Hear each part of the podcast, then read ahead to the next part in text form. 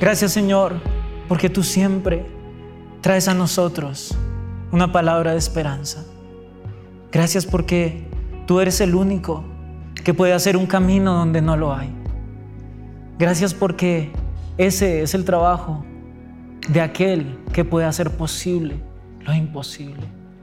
Gracias Jesús porque ese eres tú. Y hoy sabemos que un camino harás en medio de esta situación, en medio del dolor, en medio de la duda, de la incertidumbre. Un camino harás. Gracias Señor por tu palabra. Gracias por lo que tú vas a poner en esta tarde y noche en nuestros corazones. Bendecimos tu santo nombre y te pedimos que tu palabra descienda con poder sobre nosotros. En el nombre de Cristo Jesús. Amén. Iglesia, ¿cómo están? Para mí es un gusto tremendo poderlos saludar el día de hoy y quiero compartirles una palabra que Dios puso con muchísima, muchísima fuerza en mi corazón. Esta prédica la he titulado Un nuevo normal. Y acerca de esta frase, un nuevo normal es algo que se ha especulado muchísimo, se ha hablado muchísimo y, y es algo que todos nos estamos preguntando como, bueno, ¿qué va a pasar? Cuando todo esto acabe, cuando toda esta situación eh, baje un poquito, ¿cómo vamos a retomar esa normalidad? ¿Será que se va a parecer a la normalidad que teníamos antes? ¿Será que va a ser algo completamente nuevo? No sabemos, muchos no, no, no han podido salir de sus casas y tal vez dicen, ¿cómo será ahora el mundo afuera? ¿Cómo estarán las calles? Cómo nos vamos a relacionar, cómo vamos a hacer. Incluso con mi esposa estamos hablando el otro día y decíamos, wow, extrañamos salir y sentarnos en un parque porque aquí, aquí contándoles aquí entre nos, es un plan que, que, nos encantaba, salir a un parque en un día soleado, sentarnos ahí a que pasar el tiempo, tomarnos eh, un café o un refresco, lo que fuera. Pero ahora pensábamos, bueno, y cuando esto llegue otra vez, cuando se pueda volver a salir, y vamos a ir a un parque, decíamos, pues yo no sé si me voy a tirar al piso a sentarme porque le da uno miedo tocar cualquier cosa, entonces estamos diciendo, no, pues hay que comprar banquitas o, y llevarlas y ahí sentarnos, no sé, pero ese puede ser su caso, que todos estamos especulando y pensando, bueno, ¿cómo, cómo va a ser esa nueva normalidad? Pero hoy Dios quiere decirnos algo muy, muy, muy, muy claro. Y es que esa nueva normalidad más que esté fuera de nosotros o una circunstancia que va a llegar a nuestra vida, es una situación, es algo que habita dentro de nosotros. Y por eso hoy quise traerles el kit del nuevo normal. Y el kit de nuevo normal se compone de tres elementos fundamentales. El primero de ellos es una película. Esto es una película. Para los que no saben y están acostumbrados a ver películas en las plataformas digitales, así se veía una película hace un tiempo. Y agradezcan que no traje un cassette o un VHS o un Betamax porque me iban a juzgar por viejo. Entonces, el segundo elemento que tenemos en este kit del nuevo normal son unas gafas, unos lentes. Esto lo vamos a necesitar para el nuevo normal que Dios quiere en nuestras vidas. Y por último, vamos a necesitar una selfie. No es que vayamos a necesitar un celular, no, necesitamos una selfie. No sé si ahí se ve, pero necesitamos una selfie. Entonces quiero que empecemos por el primer elemento, por el primer punto, y lo he titulado Dios ya le dio a tu historia un gran final. Dios no apareció un día en tu vida simplemente para venir y cambiar tu pasado, porque es lo que muchos pensamos, que Dios apareció en mi vida y Dios, por favor, cambia mi pasado, cambia todos los errores del pasado, todo lo que no hice o todo lo que hice mal antes, cámbialo. Pero tristemente tengo que decirles que el pasado es algo que no podemos cambiar. Pero quiero decirles que Dios vino a tu presente, intervino tu presente no para cambiar tu pasado, sino para sanarlo y para restaurarte. Y Él vino y cambió y restauró, o más bien restauró tu pasado para darte un gran futuro. Él intervino en tu presente para darte un gran final. ¿Y por qué les dije que el primer elemento era una película?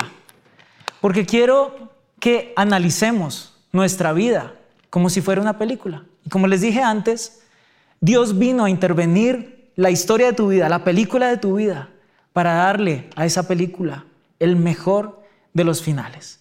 No sé si les ha pasado, pero muchas veces le recomiendan a uno películas y, y, bueno, algunas son buenas, algunas son malas, pero uno cómo las juzga si son buenas o son malas. Uno las juzga más que todo es por su final. Una película puede tener un gran inicio, una gran historia, un gran contexto, una trama impresionante. Puede ser de mucha acción, puede ser de amor, como le gusta a las mujeres, puede ser de comedia. Pero si la película tiene un final flojo, vamos a decir, no, la película no es tan buena. O llega este comentario, pues, la película es chévere, pero el final, ah, como que, como que, como que dañó la película. Entonces, ¿qué importa en una historia? ¿Qué importa en un guion? ¿Qué importa en una película? Su final. Por su final, todas las historias serán juzgadas. Y por eso quiero decirte, tu vida será juzgada por tu final. Y Jesús vino y intervino tu vida, intervino esta historia que está en curso para asegurarte que vas a tener un gran final. Y eso lo hizo Jesús con Pedro. La vida de Pedro es algo apasionante es algo increíble. Uno ve la vida de Pedro y uno se siente en una película de todos los géneros, de acción, de comedia, de drama, de suspenso. Eh, Pedro es un personaje que a mí me encanta de por sí cuando vaya al cielo quiero sentarme a hablar con Pedro, debe ser muy divertido hablar con él y quiero preguntarle muchísimas cosas. Y, en, en la vida de Pedro o en la película de la vida de Pedro pasaron eventos que marcaron, que marcaron su existencia. Por ejemplo, Pedro era un simple pescador cuando fue llamado por Jesús para que lo siguiera. Pedro fue el que caminó en el mar con Jesús y se hundió por su falta de fe, ¿cierto? Pero él fue el que se lanzó así del barco y él era todo intrépido y él era el que primero respondía, ¿no es cierto? Era todo atacado. Em, a Pedro fue el que Jesús le dijo acerca de su declaración, sobre esta declaración, sobre esta roca, edificaré mi iglesia. Imagínense esa palabra tan impresionante. Pero a la vez, a la vez, a Pedro, Jesús le dijo, apártate de mí, Satanás. O sea, si, si a mí Jesús me dice, apártate de mí, Satanás, o sea, como que hasta ahí llegó mi película y se acabó, se acabó. Eso fue un final triste y me podría echar a la pena. Y esto le pasó a Pedro. ¿Qué más le pasó a Pedro? Se dice, eh, Pedro fue uno de los que se quedó dormido cuando Jesús fue a orar y, les pidió a algunos que lo acompañaran y oraran con él. Una hora o, o, más tiempo, pero ni siquiera una hora pudieron durar y se quedaron dormidos. Ese fue Pedro, el que se quedó dormido. También fue el que defendió a espada a su maestro y le arrancó una oreja al soldado romano, ¿no es cierto?, que venía por, por su maestro. Así que era bien atacado, pero también con un poquito de acción. Pedro fue uno de los que no estuvo con Jesús en su crucifixión, en su muerte. Fue uno de los que no estuvo al, lado de él cuando, cuando estaba pasando uno de los peores momentos. Pedro, además, y este evento marcó muchísimo la vida de Pedro, fue el que negó tres veces a Jesús después de que él le había asegurado a su Salvador, a su Maestro, que jamás iba a hacer algo así. Él le dijo, te prometo, yo, yo, no, eso, eso no va a pasar, eso no cabe en mi cabeza, y aún así lo hizo. Y tal vez este parecía el final de Pedro. Pedro, el que caminó con Jesús, el que vio los milagros, el que aprendió tantas cosas de la misma boca del Señor, pero que su historia parecía que terminaba fallándole a su Dios. Parecía que la historia de Pedro y el final de la película de Pedro era un error, era fallar. Parecía que el final de la vida de Pedro, el final de su película, iba a ser triste, iba a ser desgarrador. Pero ¿qué pasó? Jesús intervino y se aseguró de que la vida de Pedro, tuviera el mejor de los finales. Ese mismo Pedro que hizo todo lo que les acabé de mencionar, fue el mismo que después de que Jesús resucitara, se encontró con él a la orilla del mar y encontró la restauración. Esa restauración que solo Jesús te puede dar.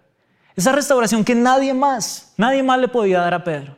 Pero Jesús sí que se la dio. Y se aseguró desde ese momento de que la vida de Pedro no iba a acabar ahí. Iba a ser una vida significativa. Iba a ser una vida abundante. Iba a tener un gran final. Te asombrarás con el final que va a tener la historia de alguien que recibe la restauración de Jesús. No juzgues tu vida tan rápido. No juzgues la vida de otros tan rápidos. Tan rápido porque te vas a asombrar del final de la película, de la vida de una persona que ha recibido la restauración por parte de Jesús. Quiero que leamos juntos Hechos 2.14. Entonces Pedro dio un paso adelante junto con los otros once apóstoles y gritó a la multitud, Escuchen con atención todos ustedes, compatriotas judíos y residentes de Jerusalén, no se equivoquen. Y bueno, él sigue, él sigue y empieza su gran predicación. Ese mismo Pedro, este es el mismo Pedro que había negado, que había negado al Señor, que se había equivocado, que había sido impulsivo, que le habían dicho, apártate de mí, Satanás. Es ese mismo Pedro. Pero ese es el Pedro que existió después de la restauración con Jesús. Es un Pedro empoderado, es un, es un, es un Pedro diferente, es un, es un Pedro que, que predicó a esta multitud y se dice que se convirtieron alrededor de tres mil personas. Y me parece impresionante lo que pasa con la vida de Pedro, porque muchos conocen de Pedro eh, como si el final de su película o de su vida hubiera sido negar a Jesús. Pero el final de Pedro fue un hombre que dio su vida por predicar la palabra del Señor. Fue un hombre empoderado por el Espíritu Santo de Dios que hablaba y la gente caía rendida a los pies de Jesús. Eso es lo que hace el poder de Dios. ¿Y cómo logramos tener ese cambio? Ese cambio lo logramos encontrándonos con el poder del perdón de Dios. Tienes que entender que Jesús te perdonó, que Jesús entró a tu vida y lo primero que derramó sobre ti fue perdón, porque a través del perdón Él te da una nueva oportunidad. Él entra a tu película, Él entra a tu historia y le cambia inesperadamente el rumbo.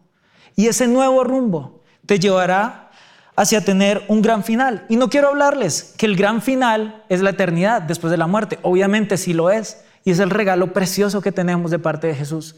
Pero quiero decirte que ese cambio de rumbo significa que tu vida va a ser significativa, pero va a ser significativa en la eternidad de alguien más.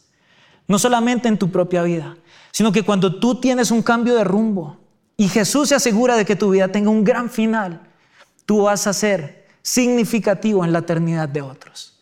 Tú vas a hacer que otros también puedan encontrarse con el Jesús que le cambia el rumbo a tu historia y le da el mejor de los finales. Quiero decirte, este no es tu final. Dios le está dando a tu historia un giro inesperado.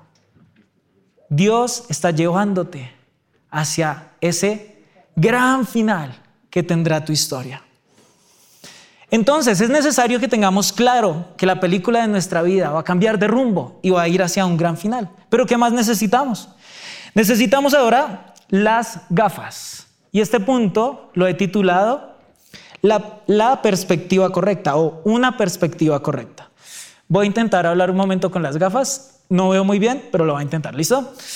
Entonces vamos. Vamos a ir juntos a Juan 15 del 18 al 19. Dice, si el mundo los odia, recuerden que a mí me odió primero. Si pertenecieron al mundo, el mundo los amaría como a uno de los suyos. Pero ustedes ya no forman parte del mundo. Yo los elegí para que salieran del mundo por eso el mundo los odia.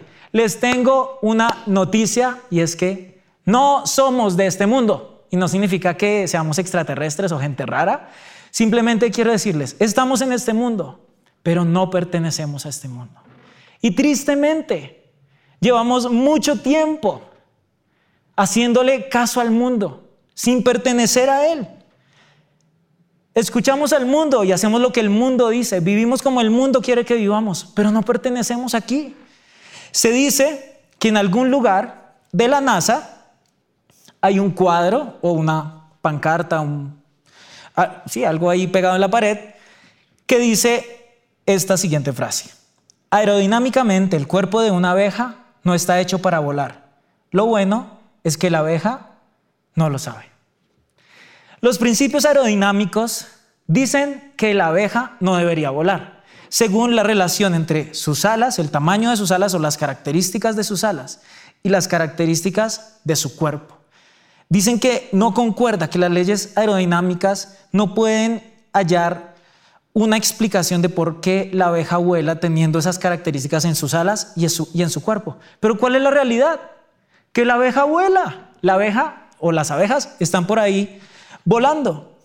Y quiero decirles algo, el mundo nos ha querido enseñar cómo vivir, nos ha querido enseñar cómo pensar, nos ha querido enseñar cómo reaccionar, nos ha querido enseñar cómo opinar. Pero saben, hay unas leyes establecidas mucho más altas que las que este mundo ha querido instaurar.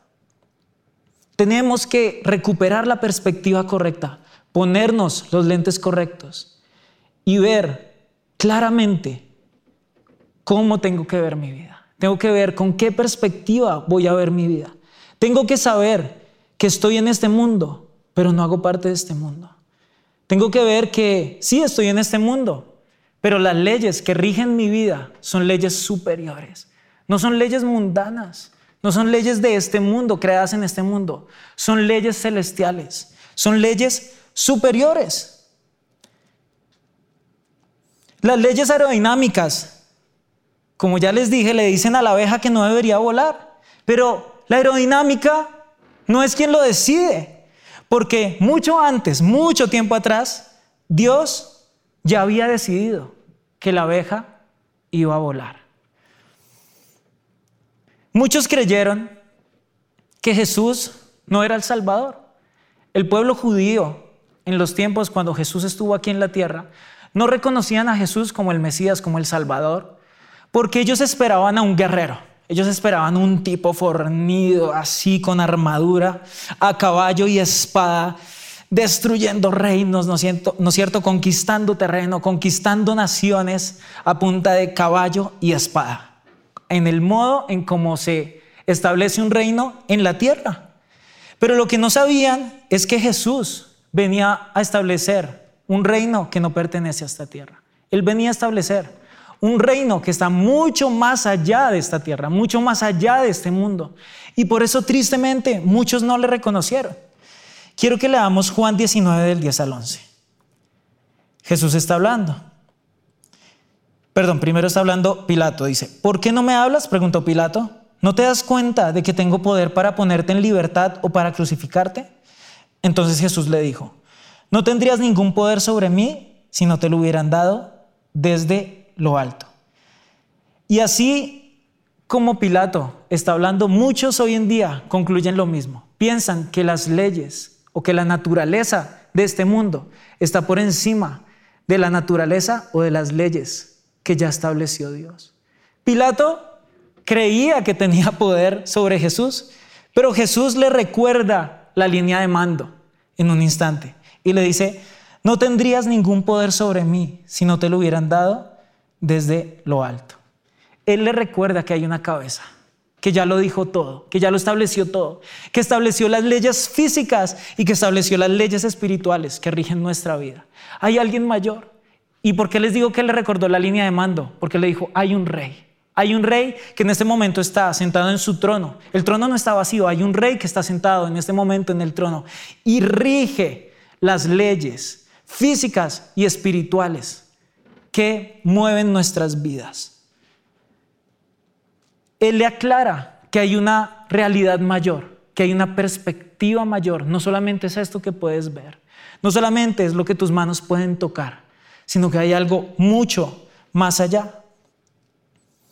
Muchos en este momento querrán venir a decirte, nada va a salir bien. ¿Cómo es posible que algo salga bien con todo lo que está pasando? ¿Cómo es posible que salga bien cuando la enfermedad está por ahí regada en las calles, cuando la muerte está tocando a nuestra puerta, cuando las economías de las diferentes naciones del mundo se está desplomando, cuando hay tanta incertidumbre? ¿Cómo es posible que vayamos a salir bien de aquí? Muchos, muchos te, va, te van a decir, no habrá manera de que vueles. Pero quiero decirte algo. ¿Quiénes son ellos para decirte que no vas a poder volar cuando fuiste diseñado por Dios para levantar vuelo? Porque antes de que el mundo crea que concluyó algo, Dios ya había dicho algo al respecto. Cuando el mundo cree que encontró algo, que llegó a una gran conclusión, para Dios no es una sorpresa. Dios ya había dicho todo al respecto de esa situación. Dios ya había dado una conclusión final acerca de todos los temas. Personalmente, confío ciegamente en Dios, ciegamente. Cuando empezó esta, esta, esta cosa de la pandemia, de, del virus, pues entró mucha incertidumbre a mi vida. Empecé a pensar, bueno, ¿qué va a pasar con el trabajo? No solo mío, de mi esposa, sino pues de toda mi familia de, las personas que amo, qué va a pasar con la salud de todos, qué va a pasar con la vida de todos.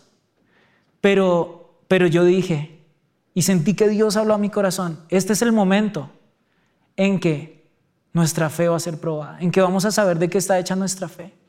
Aquí es que vamos a saber, bueno, realmente este es el momento donde, donde tenemos que creer, este es el momento para demostrarle a Dios que lo que creo tiene raíces profundas. ¿Saben? Y muchas veces con los ojos abiertos es cuando más ciegos somos. Yo decidí no volver a ver noticieros. Ya no los veía antes, pero ahorita menos. Porque cada vez que los ponía uno salía como con ganas de morirse, como estos se están borrando, yo no sé qué hago aquí, me quiero morir. Y dije, no más, no más. Porque en muchos momentos es necesario que cierres tus ojos para que puedas ver cuál es la realidad. Es necesario que tengas la perspectiva correcta para que puedas ver la realidad que rige tu vida. Que no es la realidad de lo que puedes ver, que no es la realidad de lo que está pasando en esta tierra. Porque cuando tú decidiste seguir a Jesús, una nueva realidad es la que rige tu vida. Y no es una realidad de este mundo, es una realidad mucho más alta, es una realidad celestial. Quiero que me acompañen por favor a Juan 17:5. Dice, ahora Padre, llévame a la gloria que compartíamos antes de que comenzara el mundo. Y aquí, este, en este versículo, Jesús nos confirma que antes de que existiera el mundo, Dios ya existía. No hay una fecha de nacimiento de Dios. Dios siempre ha existido. Dios está por encima de todo, por encima del tiempo, por encima de las situaciones, por encima de todo, por encima del mundo mismo. Quiero que leamos también Juan 17 del 13 al 19. Ahora voy a ti. Mientras estuve con ellos en este mundo les dije muchas cosas para que estuvieran llenos de mi alegría. Les he dado tu palabra y el mundo los odia porque ellos no pertenecen al, no pertenecen al mundo, así como yo tampoco pertenezco al mundo. No te pido que los quites del mundo, sino que los protejas del maligno. Al igual que yo, ellos no pertenecen a este mundo. Hazlos santos con tu verdad. Enséñales tu palabra, la cual es verdad. Así como tú me enviaste al mundo, yo los envío al mundo y me entrego por ellos como un sacrificio santo, para que tu verdad pueda hacerlos santos. Dios no quiere sacarnos del mundo. Dios no quiere llevarnos a la luna o llevarnos directamente de una vez al cielo. Dios quiere que vivamos en este mundo con la perspectiva correcta. Dios quiere que vivamos en este mundo, pero siendo ciudadanos del cielo. Dios quiere que tú te muevas en este mundo como si estuvieras moviéndote en el cielo mismo. En Juan 17, del 9 al 11 dice, mi oración no es por el mundo, sino por los que me has dado, porque te pertenecen. Todos los que son míos te pertenecen y me los has dado para que me den gloria. Ahora me voy del mundo, ellos se quedan en este mundo, pero yo voy a ti. Padre Santo, tú me has dado tu nombre. Ahora protégelos con el poder de tu nombre, para que estén unidos como lo estamos nosotros. Dios nos deja muy claro a través de este versículo que Él no nos abandona en este mundo. Él nos está empoderando aquí para cambiarlo. Dios nos puso en este mundo y nos empoderó para cambiar nuestro entorno y para cambiar la perspectiva de las personas que están a nuestro alrededor. En Juan 17:20 dice, no te pido solo por estos discípulos, sino también por todos los que creerán en mí por el mensaje de ellos. Y esto solo lo quise poner porque me parece increíble que salimos en la Biblia. O sea, yo sé que uno lee la historia de otros y es como, wow, pero yo siempre he dicho, wow, qué nota que, que yo pudiera salir en la Biblia. O sea, qué nota que eran, y Germán hizo, y wow, me parece impresionante, pero encontré ese versículo y quiero decirles, ustedes y yo salimos en la Biblia, se los voy a repetir. No te pido solo por estos discípulos, sino también por todos los que creerán en mí, por el mensaje de ellos. Ahí estamos nosotros. Quiero decirles, este mensaje es para nosotros. Este mensaje es para este tiempo. Este mensaje está llegando directamente a nuestro corazón. Y quiero cerrar este punto de la perspectiva correcta con este versículo. Segunda de Corintios 8:5. Así que no miramos las dificultades que ahora vemos. En cambio, fijamos nuestra vista en cosas que no pueden verse. Pues las cosas que ahora podemos ver pronto se habrán ido, pero las cosas que no podemos ver permanecerán para siempre. Las cosas que estamos viendo cambiarán. Tal vez vendrán tiempos malos, tal vez sean buenos, tal vez sean peores, tal vez sean mejores. Pero eso pasará. Pero tenemos que ponernos la perspectiva correcta para saber que la realidad que rige nuestra vida es una realidad que es eterna, que es la palabra de Dios, que no pasará. Cielo y tierra pasarán, pero tu palabra jamás pasará. Las promesas de Dios serán eternas. La misma presencia de Dios será eterna para nuestra vida. Cambiemos nuestra perspectiva.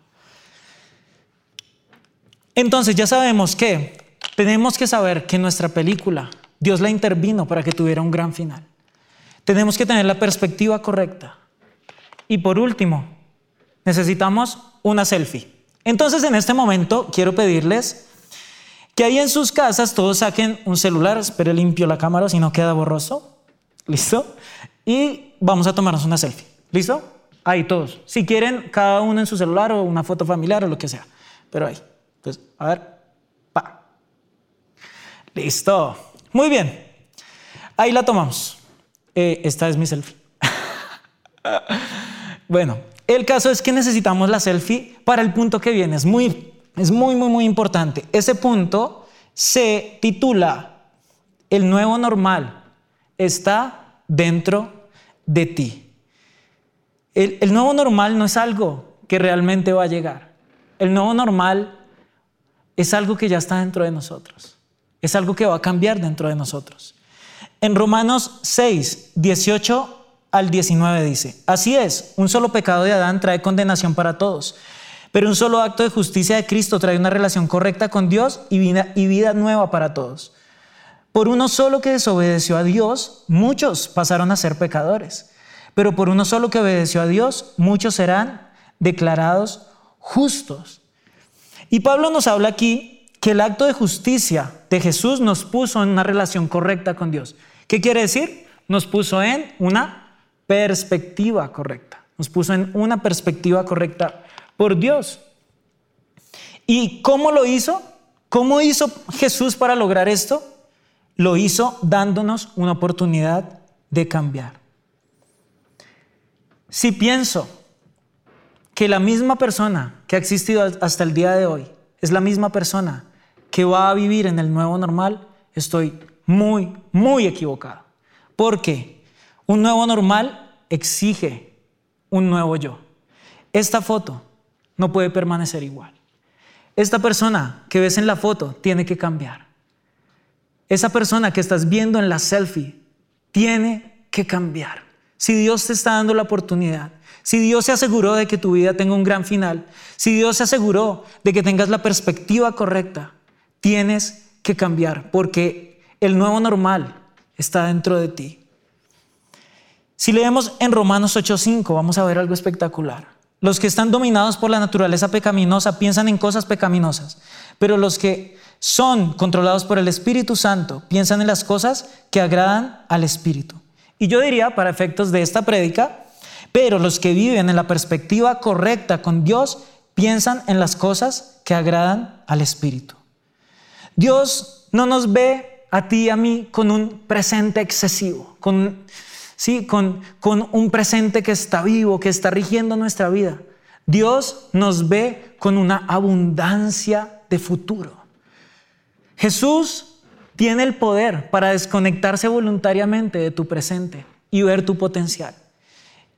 Jesús tiene el poder de desconectarse voluntariamente de lo que está pasando actualmente en nuestra vida e ir muchos pasos adelante y por eso puede creer en nosotros. Jesús, siendo 100% humano y 100% Dios, pudo tener la perspectiva correcta y poner los ojos en el cielo y por eso se pudo entregar por ti y por mí. No por nuestro presente, sino por un gran futuro que nos espera. Pero ¿cómo llegamos a ese gran futuro? Porque al Jesús sacrificarse en la cruz, nos dio el perdón para darnos la oportunidad de que pudiéramos cambiar. Hoy Él nos está dando la oportunidad de ser nuevos. Hoy Él nos está dando la oportunidad de que cambiemos nuestra manera de vivir. En 2 Corintios 5:17, en la Reina Valera del 60 dice, de modo que si alguno está en Cristo, nueva criatura es las cosas viejas pasaron y aquí todas son hechas nuevas. Y el mismo versículo en la nueva traducción viviente dice, esto significa que todo el que pertenece a Cristo se ha convertido en una persona nueva. La vida antigua ha pasado, una nueva vida ha comenzado. Y quiero decirte, esta, esta vida es la que está en, en esa selfie. Es tu antiguo yo, es tu antigua vida. Y esa selfie Tienes que trabajarla para que cambie. Tienes que trabajar esa selfie para que sea diferente en un futuro. Dice el versículo al final, una nueva vida ha comenzado. A partir de esta foto, una nueva vida ha comenzado. Porque Dios nos está dando la oportunidad de cambiar. Y quiero decirles algo, el nuevo normal no está llegando a nuestra vida por, porque las circunstancias en cada ciudad o en cada nación vayan a cambiar. Vamos a vivir un nuevo normal. Es porque ese viejo yo ya no volverá jamás. Ese viejo yo, ese antiguo yo que estaba conmigo, que me, que, me hacía vivir de una manera, ya no va a estar más. Y por eso va a haber un nuevo normal. Tenemos que buscar en este nuevo normal, vivir una vida digna del sacrificio de Jesús en la cruz. Tal vez nunca vamos a vivir una vida que iguale el precio que Jesús pagó por nosotros en la cruz del Calvario, pero sí podemos vivir una vida digna del precio que se pagó por ti y por mí. Así que este es el momento. Si Dios nos está dando la oportunidad de cambiar, cambiemos. Si Dios te está dando la oportunidad de cambiar el rumbo de tu vida, cámbialo. Si Dios te está dando enfrente de tus ojos un nuevo normal, no vayas con la misma foto de toda tu vida. Cambia esa foto y llega diferente, vive diferente, que el nuevo normal encuentre un nuevo tú viviendo desde la perspectiva correcta yendo hacia el final que Dios quiere para tu vida. El mundo será un mundo nuevo, eso es indudable, pero no lo será por el mundo. Lo será porque nosotros no volveremos a ser los mismos de antes. Asegúrate de saber que tu vida, gracias a que Jesús intervino, va a tener el mejor de los finales, va a tener una vida significativa. Vas a vivir tu vida con la perspectiva correcta. Aunque el mundo te diga que no puedes volar, Dios te diseñó para volar. Y esa foto que tienes como tu antiguo yo, Tienes que trabajarla para que cambie. Porque ese nuevo normal exige que tú y yo nos hagamos nuevos. Quiero invitarte a que cierres tus ojos ahí en tu casa y vamos a orar. Señor, yo te doy gracias porque vemos tu poder expresado en el perdón que hoy nos rodea y en el perdón que rodea nuestra vida. Y te queremos pedir primero nosotros perdón a ti. Porque tal vez hemos pensado que llegó el final de nuestros días, que llegó el final de nuestra vida, que nada bueno va a pasar con nosotros, que el peor momento de nuestro presente dictó el final de nuestra película. Y tal vez pensamos que se iba a decir de nuestra vida que había sido una mala vida. Y te quiero pedir perdón porque nunca te vimos. Pero gracias, gracias porque apareciste. Gracias porque has intervenido en mi vida y cambiaste el rumbo radicalmente para que yo pueda tener una vida significativa. Para que yo pueda saber que esa historia no se va a acabar en mi peor momento, sino que va a caminar hacia tener un gran final. Y allí, y allí vamos a conocer tu gran poder. Te queremos también pedir perdón porque le hemos creído más a lo que dice el mundo que lo que dices tú. Perdónanos porque hemos estado tan ciegos que no hemos visto la verdadera realidad que rige nuestra vida. Perdónanos, Señor, porque hemos permitido que otros digan lo que se les ocurre y que nuestro corazón atesore esas cosas como verdad. Pero hoy quiero atesorar en mi corazón como verdad todo lo que tú dices acerca de mí, todo lo que tú dices acerca de mi vida, Señor.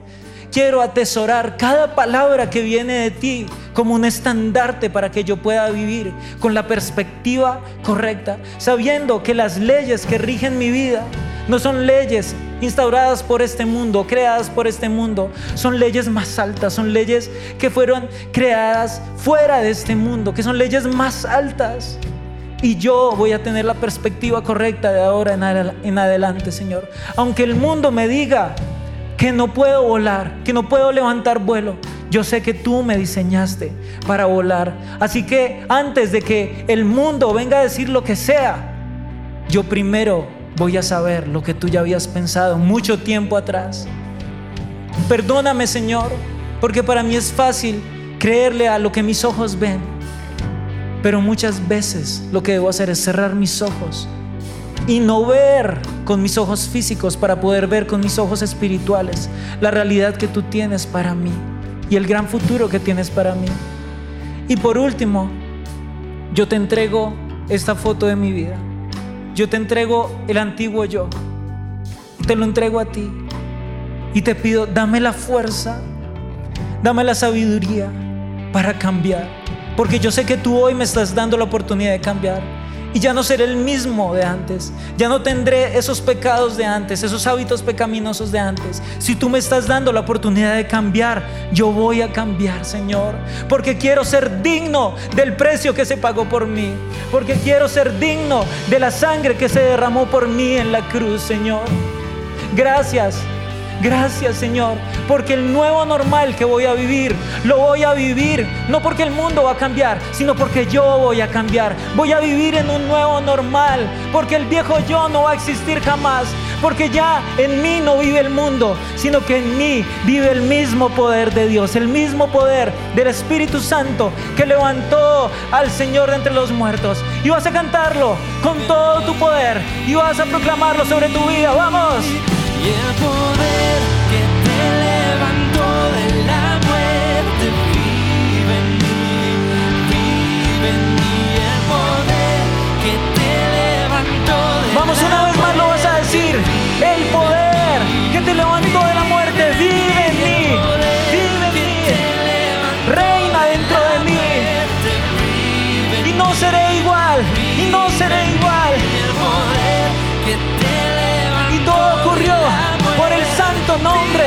Jesús. Levanta fuerte tu voz, grítale a los cuatro vientos. Jesús, Jesús, Jesús. El Dios, que resucitó, vive en mí y le ha dado un gran final a mi historia. Jesús, Jesús, Jesús. Jesús ha abierto mis ojos y ahora puedo ver es aquel que cambió todo en mí y ha hecho todo nuevo. Gracias Señor por lo que tú has hecho hoy. Te pido que atesores esta verdad en mi corazón y que yo pueda aterrizarlo a mi diario vivir. Que no se quede en algo que estoy escuchando, sino que yo pueda salir a aplicarlo, Señor. Que yo pueda ser un buen oidor de tu palabra, que yo la ponga en práctica, Señor. Gracias. Para ti sea toda la gloria y toda la honra, porque solo hay un rey que rige el universo y ese eres tú, y solo tú eres digno de ser alabado. Te damos gracias, Señor, en el nombre de Jesús. Y si tú estás escuchando esta, esta reunión por primera vez, si tal vez te conectaste, te conectaste con nosotros por primera vez, quiero pedirte que cierres tus ojos y nos gustaría orar por ti y que luego también tú pudieras repetir una oración con nosotros. Así que ahí donde estás, cierra tus ojos y si nos lo permites vamos a orar. Señor, yo te doy gracias. Gracias porque la semilla que está siendo puesta en este corazón va a ser que dé el fruto que tú has soñado para ellos. Yo te pido que tú los bendigas, que tú los rodees, que tú los levantes y que tú hagas como hiciste con la vida de Pedro. Tal vez cuando todos decían que era su final, cuando te negó, tú te encargaste de intervenir y de darles un gran futuro. Y así va a pasar con cada uno de ellos. Hoy es el día de la restauración y de aquí en adelante irán rumbo a ese gran final de su historia. Te pido que tú los bendigas y los rodees con toda bendición que viene del cielo. Y en este momento te voy a pedir que repitas esta oración con, con nosotros. Señor Jesús, te abro las puertas de mi corazón. Gracias por perdonar mi maldad. Gracias por perdonar mis errores. Gracias porque me has hecho nuevo. Y gracias porque hoy pones en mis manos el regalo de la vida eterna. Te recibo en mi ser y en mi corazón como mi único Dios, como mi Señor y como mi Salvador. En el nombre de Cristo Jesús. Amén. Y vamos a cantar el poder. El poder que te levantó de la muerte. Vamos a creerlo con todo tu corazón. Vive en mí el poder Y el que poder. te levantó de la muerte. Y ahora vas a decir Jesús. Jesús, Jesús,